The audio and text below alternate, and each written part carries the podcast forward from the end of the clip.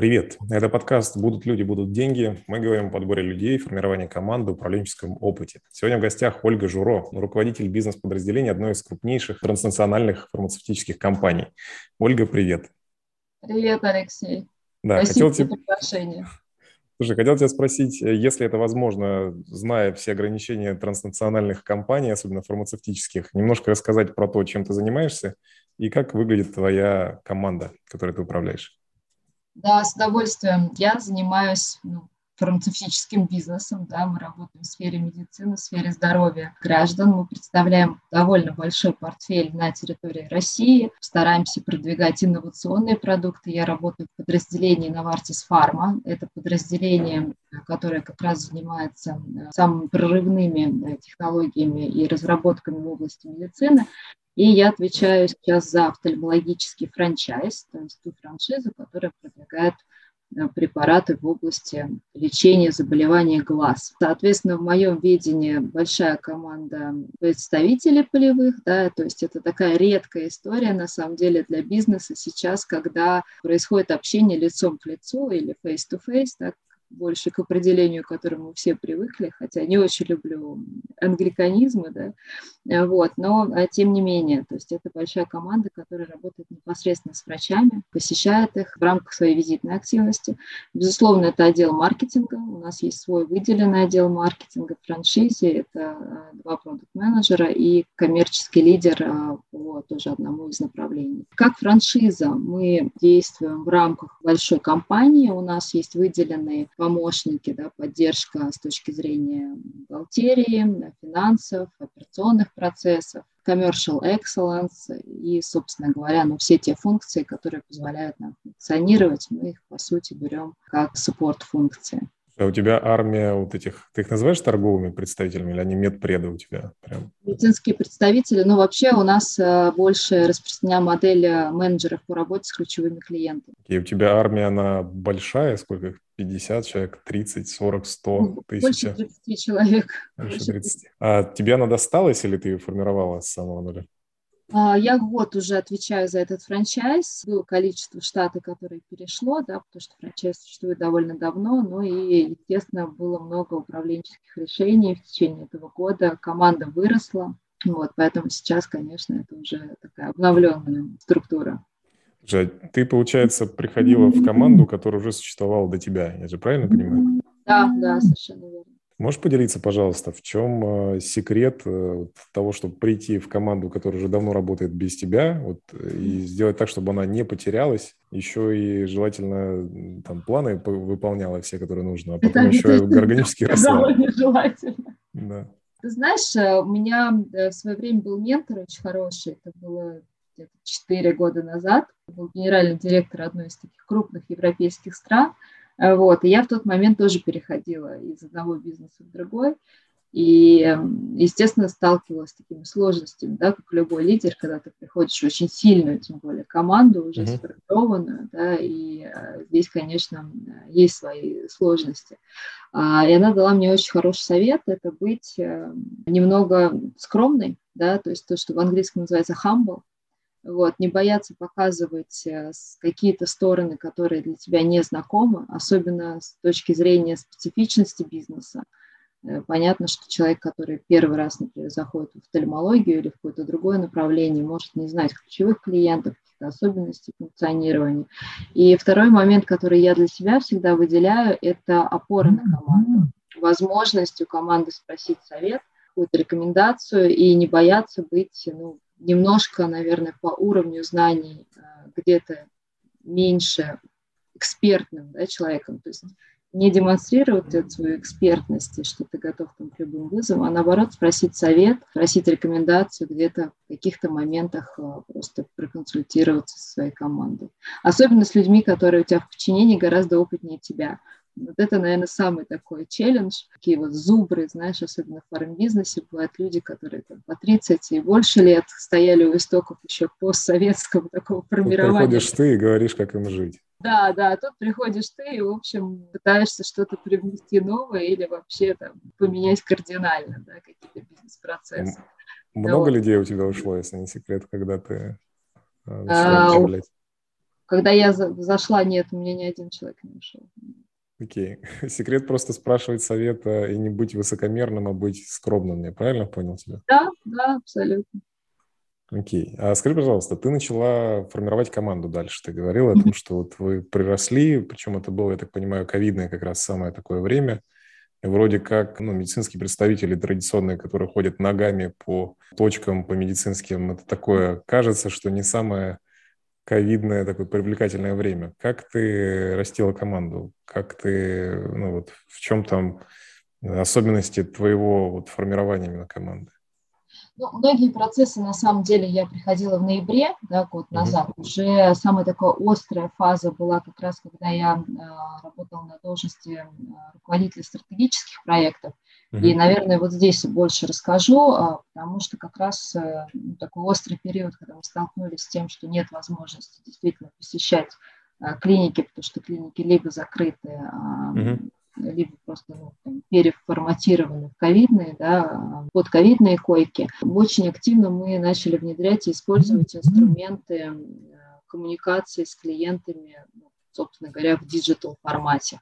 Ну, в Zoom у нас уже вот где-то, да, в Zoom просто встречу вы делаете? Ну, у нас ну, не Zoom, у нас MS Teams, да, но ага. мы проводим визиты абсолютно как бы формата такого же, да, предоставления информации, ответов на вопросы, общения с клиентами в формате MS Teams. Он уже, как я начала говорить, существовал в нашей компании, но, как mm-hmm. и всякая инновация, да, он претерпевал определенные стадии развития от неприятия да, и такого больше, наверное, осторожного отношения, если так можно выразиться, до его активного, в общем-то, использования как раз в ковидный период. И вообще, в принципе, вот это вот а, изменение, с которым мы все столкнулись, оно очень позитивно, крайне позитивно повлияло на использование всех возможностей удаленной коммуникации с клиентами. Слушай, а как врачи к этому относятся? То есть вроде это казалось, вот по, по моему ощущению, это последние люди, которых можно было вовлечь в коммуникацию по Zoom. наоборот, все как раз типа приехать ногами, договориться, дать потрогать, посмотреть,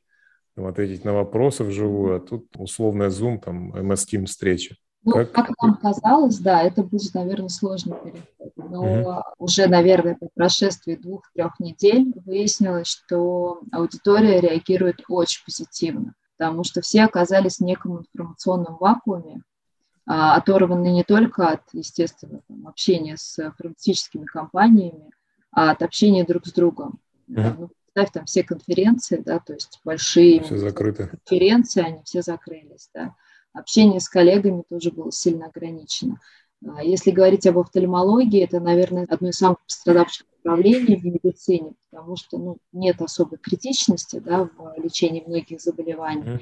И, естественно, приоритетность была отдана острым состояниям и всяким ну, ургентным, скажем так, операциям и э, процедурам, поэтому многие наши пациенты, в принципе, не имели доступа к терапии.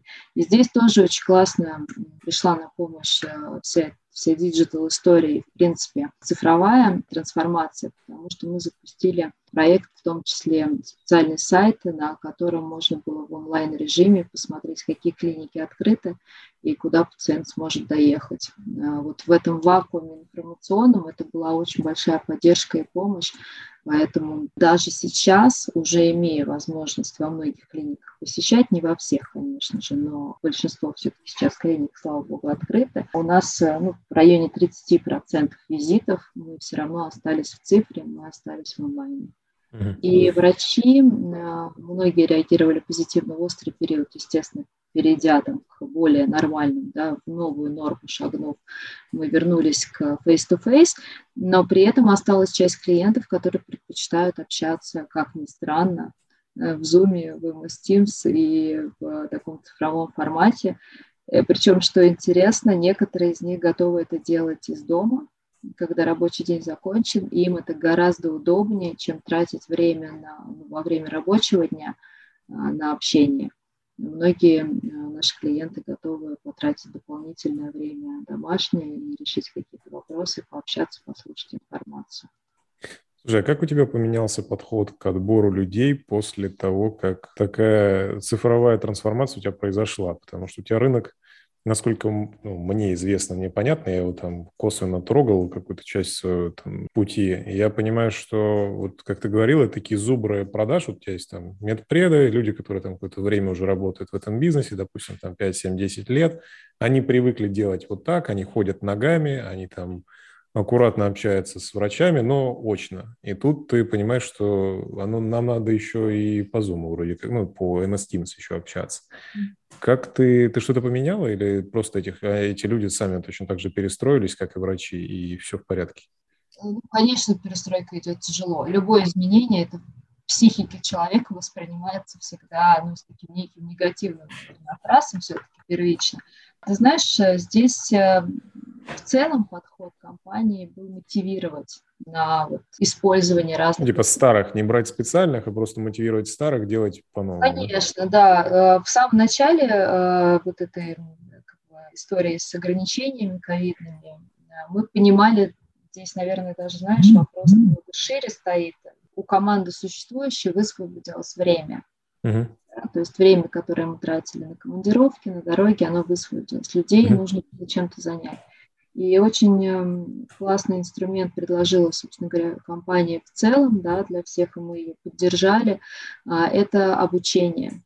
Mm-hmm. У нас был специальный проект с Курсера, когда сотрудники, члены их семей и даже, в принципе, близкие люди могут отправить доступ тем, э, в общем, своим знакомым, родным, близким, кто интересовался, mm-hmm для того, чтобы они бесплатно могли пройти дополнительное обучение. У нас э, многие э, полевые представители, представители продаж э, прошли курсы маркетинга либо какие-то личные. А зачем тебе это для продажников? Это было время, когда а, можно было дать дополнительную value сотрудникам, дополнительную ценность, мотивировать их еще увидеть позитивные, собственно говоря, аспекты, да, позитивные mm-hmm. стороны вот этого цифрового взаимодействия. Ну и плюс мы поддержали несколько инициатив от сотрудников и представили их, номинировали, скажем так, на уровне всей организации за диджитал-проекты. У нас несколько полевых сотрудников вели такие проекты, как вебинары, а, для того, чтобы вот как раз объединить врачей и дать им возможность общаться друг с другом во время информационного вакуума, когда не было возможности посетить конференции, как-то пообщаться с коллегами. А мы очень много проводили, ну сейчас проводим э, таких онлайн-семинаров вебинаров, различных встреч, и даже советы экспертов, казалось бы, очень такие кулуарные да, истории, когда всего там ограниченная группа э, топовых экспертов собирается для того, чтобы обсудить какой-то очень важный вопрос, который повлияет впоследствии э, на изменения во всей сфере, да, на уровне всей страны. Э, очень эффективно мы также проводили с помощью онлайн-платформ где также можно было обмениваться файлами, общаться. А, и более того скажу, у нас даже цикловое совещание, то есть это конференция такая ежегодная, когда все сотрудники собираются, съезжаются в какое-то место, ну, обычно там, в теплые страны или хотя бы в Подмосковье, а, мы также проводили онлайн. Okay. Скажи, пожалуйста, какие принципы ты используешь для отбора людей? Мне, знаешь, как я чуть еще добавлю чуть-чуть вводных. В основном круг моего общения, те люди, с которыми я общаюсь, это такие собственники, либо топы российского бизнеса. Ну, то есть это есть какой-то якорный там учредитель или собственник, который родился и вырос в России, вот он транслирует вот эту вот всю какую-то российскую ментальность на всех сотрудников, на все уровни, в том числе и что касается отбора. Вот у тебя опыт именно в транснациональной большой ком- компании, еще и которая достаточно как, имеет такие, знаешь, это не новая какая-то хайп-история, а это ну, фарма, она достаточно устоявшаяся, старая. Вот можешь поделиться, может быть, тебе есть э, там лично с чем сравнить, и ты понимаешь, что вот в фарме мы делаем вот так. Вот мне очень интересно принципы, на основании которых вы отбираете себе, ну и ты лично, и там, ты как компания отбираешь себе людей. Фарма в целом, да, то есть опыт был работы в различных компаниях, да, в основном международные. Начинала я, кстати, в российской компании работать. И раньше мы оценивали, ну, больше все-таки, особенно что касается маркетинга, управленческих позиций э, внутри э, структуры продаж – это экспертность, безусловно. Uh-huh. Большой фокус сделался на опыт работы в какой-то определенном, каком-то определенном направлении или нозологии. Сейчас фокус меняется больше на личные компетенции э, и ну, такие поведенческие навыки, скажем так.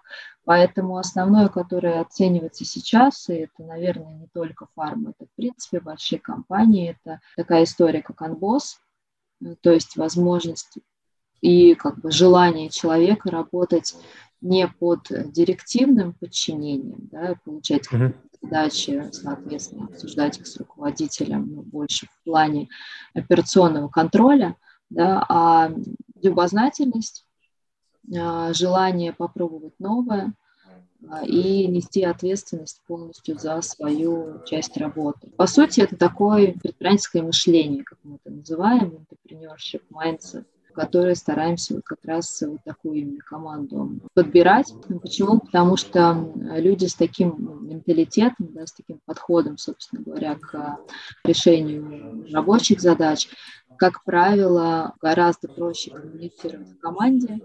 Это такие люди, командные игроки, и для нас, как для большой организации, где есть очень много ну, структуры, да, структурированных процессов, а, важно настроить вот это кроссфункциональное взаимодействие в том числе.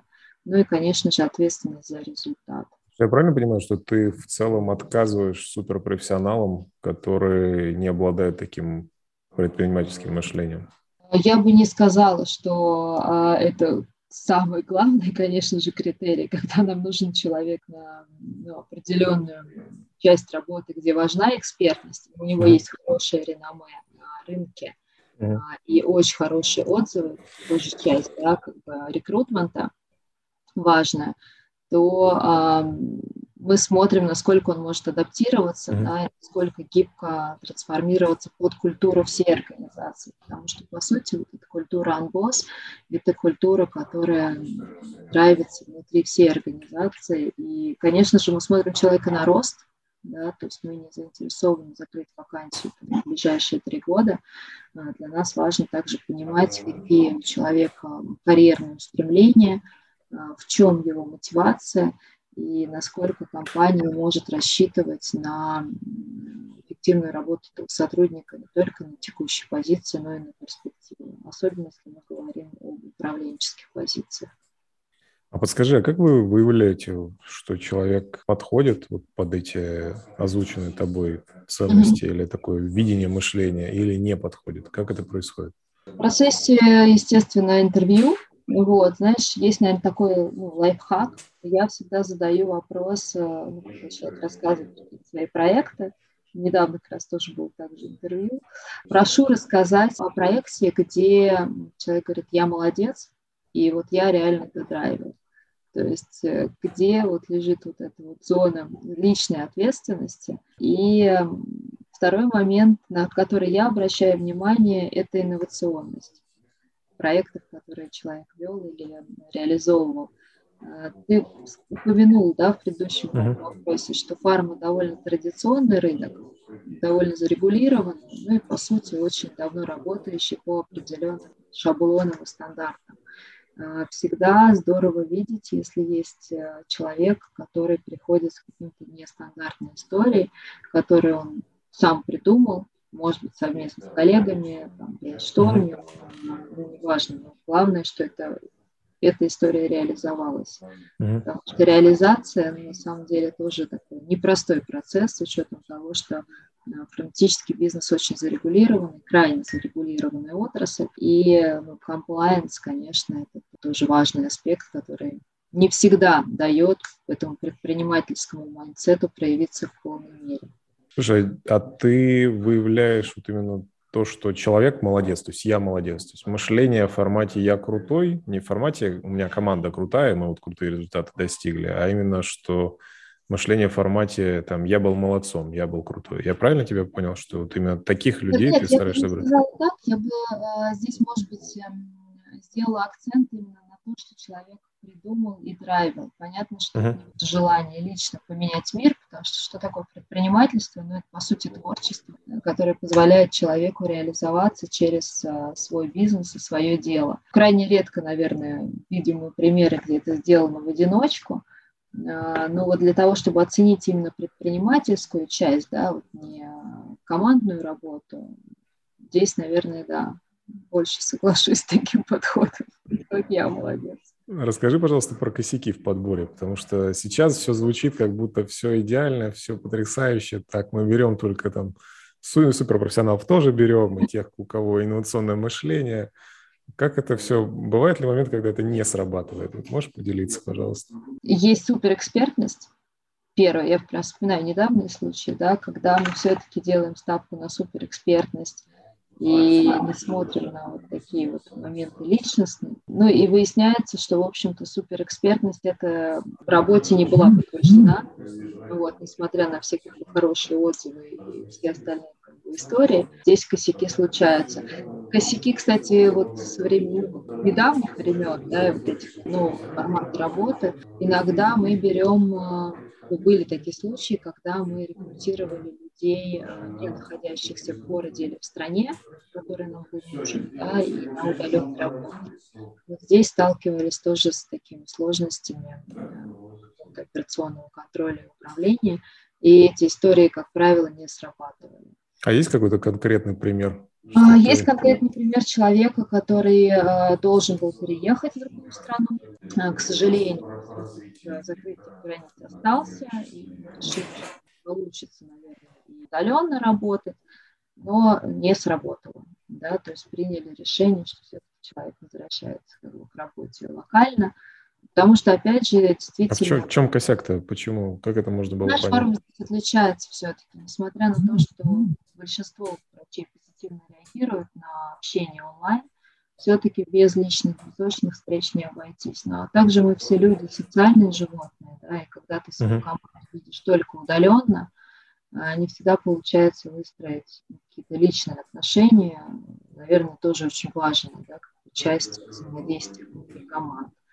Ну вот, поэтому сто процентов онлайн-история, ну, по крайней мере, по моему опыту, не сработала. Окей. А, скажи, пожалуйста, ты смотришь на какую-то, не знаю, вот мне кажется, с э, медпредами там общение же личное в основном. Как-то ты выявляешь э, ну, способность человека к эмпатии, потому что, мне кажется, врачи уже устали от всего. Ты что-то делаешь на этот счет? Какую-то копаешь в эту сторону или ну его?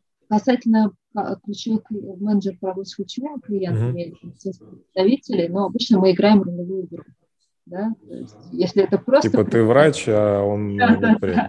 В формате, да, не продай ручку, да, обычно у нас есть такая готовка, скажем так, в ролевой игре, когда задается ну, неожиданный вопрос. Ну, например, там очень сложный какой-то случай с нежелательным явлением. Да, мы смотрим, как человек на это реагирует. Ну, например, говорит ли он, что, ой, вы знаете, ну, вообще по клиническим данным такого нет, наверное, это не связано, там, вообще давайте забудем про это. Либо он говорит о том, что я вернусь, да, и там посоветую своими медицинскими коллегами, я обязательно этот вопрос э, проработаю. А здесь, наверное, ну, даже не эмпатия, а как бы честность, открытость и готовность э, работать с какими-то рисками, да, нестандартными задачами во время общения.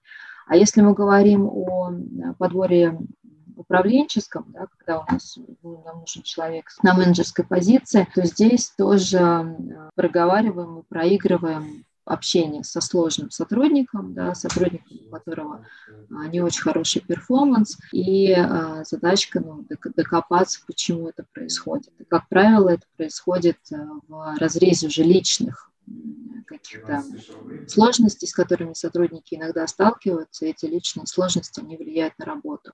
Uh-huh. Если человек до них докапывается, проявляет эмпатию и ищет возможности поддержать сотрудника в первую очередь, а не еще больше его законтролировать, да, и ставить ему жесткие какие-то цели краткосрочные, такой человек нам подходит больше. Какая конечная цель? К чему ты идешь в рамках, может быть, этой ну, в рамках компании, в рамках должности, в рамках какого-то там отрезка жизни сейчас? А, ты знаешь, вот э, последний опыт работы весь связан с э, инновационными продуктами, как я уже сказала, uh-huh. и что я вижу, да, видит, ну, собственно говоря, весь рынок, к сожалению, все еще довольно сильно ограничен доступ в нашей стране к таким препаратам. То есть если мы сравним рынок анти-VGF-терапии, ну, извиняюсь за как бы, да, уже такой некий специализированная терминология, но тем не менее это неоваскулярная макулярная дегенерация, то доступ по сравнению с европейскими странами крайне-крайне на очень низком уровне. Uh-huh. поэтому хочется сделать так, чтобы те препараты инновационные, которые на нашем рынке появлялись, они все-таки получали возможность оказаться в руках специалистов по всей России.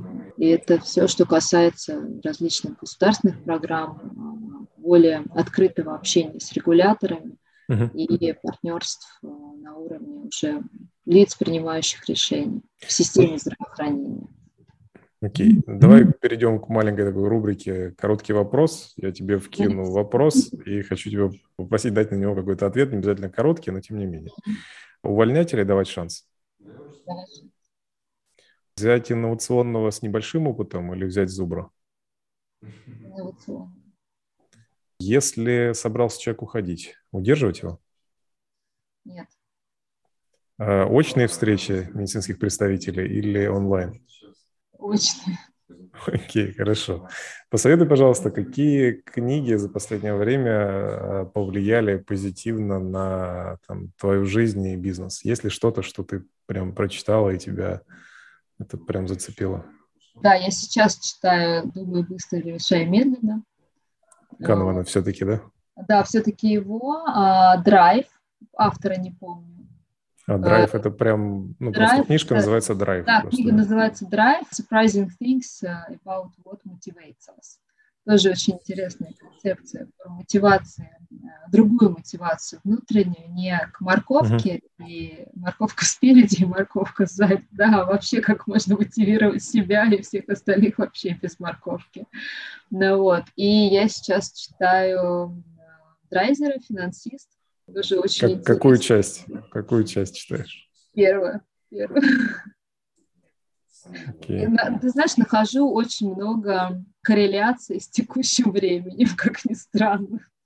Это ты еще пока только первую часть читаешь. Интересные, да, неожиданные сюжетные повороты в плане экономики, мне кажется, очень похожи на то, что сейчас в нашем мире происходит. Есть какие-то фильмы или, не знаю, может быть, постановки, может быть, что-то, что тебе ты посмотрела, и ты понимаешь, что вот, или, не знаю, ты пересматриваешь для того, чтобы поднимать настроение себе, или смотришь, или смотрела за последнее время, и понимаешь, что это прям круто, это стоит всем посмотреть. Ну, потом есть? вот я точно буду смотреть «Реальную любовь». Такой сентиментальный, но очень-очень добрый фильм, который точно мне поднимает настроение. Из того, что я тоже пересматриваю, наверное, это «Форест Гамп», из того, что недавно впечатлило, я вообще театральный такой любитель театра, да, театральный маньяк, стараюсь все, все постановки посещать. Но вот, ты знаешь, мой любимый театр Петра Фоменко, я, наверное, все там уже постановки посмотрела, конечно, рекомендую попасть по возможности на спектакль «Одна счастливая деревня». Он очень в интересном таком кулуарном формате проходит. Но это вот, наверное, тот спектакль, на который бы я тоже еще раз сходила. Но из последних постановок, к сожалению, вот ничего выделить не могу. Хотя мне очень понравился онлайн-театр. Это в рамках бизнес-клуба «Атланты». У нас есть такая тоже подгруппа, да, и один из членов нашего клуба а, занимается продвижением онлайн-театра. Очень интересная история. Очень я необычная история. Я первый раз слышу. Актеры играли в зуме, то есть они даже не, они не в одной как бы, комнате сидели, они отдельно проигрывали свои сцены, да, и коммуницировали. Очень классная история. Необычно, я не знал, что такое есть. Тер-а-тет называется. Как еще раз? Тер-а-тет. Тер-а-тет, окей. А есть ли какие-то привычки, которые тебе помогают в работе и бизнесе? Утренние есть ритуалы, я когда-то давно еще, когда была на ассайменте в Швейцарии, три месяца там в нашем глобальном офисе проработала, а, из-за разницы во времени я вообще встаю в районе 5-6 утра, я там вставала вообще в 4. вот. Какой-то момент Ужас мне случайно в аэропорту попалась книга «Miracle Morning» «Чудесное утро» вот, в котором есть ну, такие рекомендации полезных привычек э, для того, чтобы использовать этот первый или там два часа свободного времени до того, как у тебя семья проснулась, там тебе надо уже на встречу собираться, а для себя, э, для того, чтобы медитировать, аффирмации проговаривать, уделить время спорту. Ну и в последнее время я начинаю, наверное, банально день со стакана теплой воды с лимоном. Это помогает проснуться в такую вот серую погоду особенно. Закончи, пожалуйста, наше интервью тремя словами. А, с наступающим Новым годом. Ну, это чуть больше, чем три, но окей, хорошо. Спасибо. Ставьте лайк подкасту, чтобы не пропускать новые выпуски. Это был Алексей Галицкий, Ольга Журо. Спасибо. Спасибо, Алексей.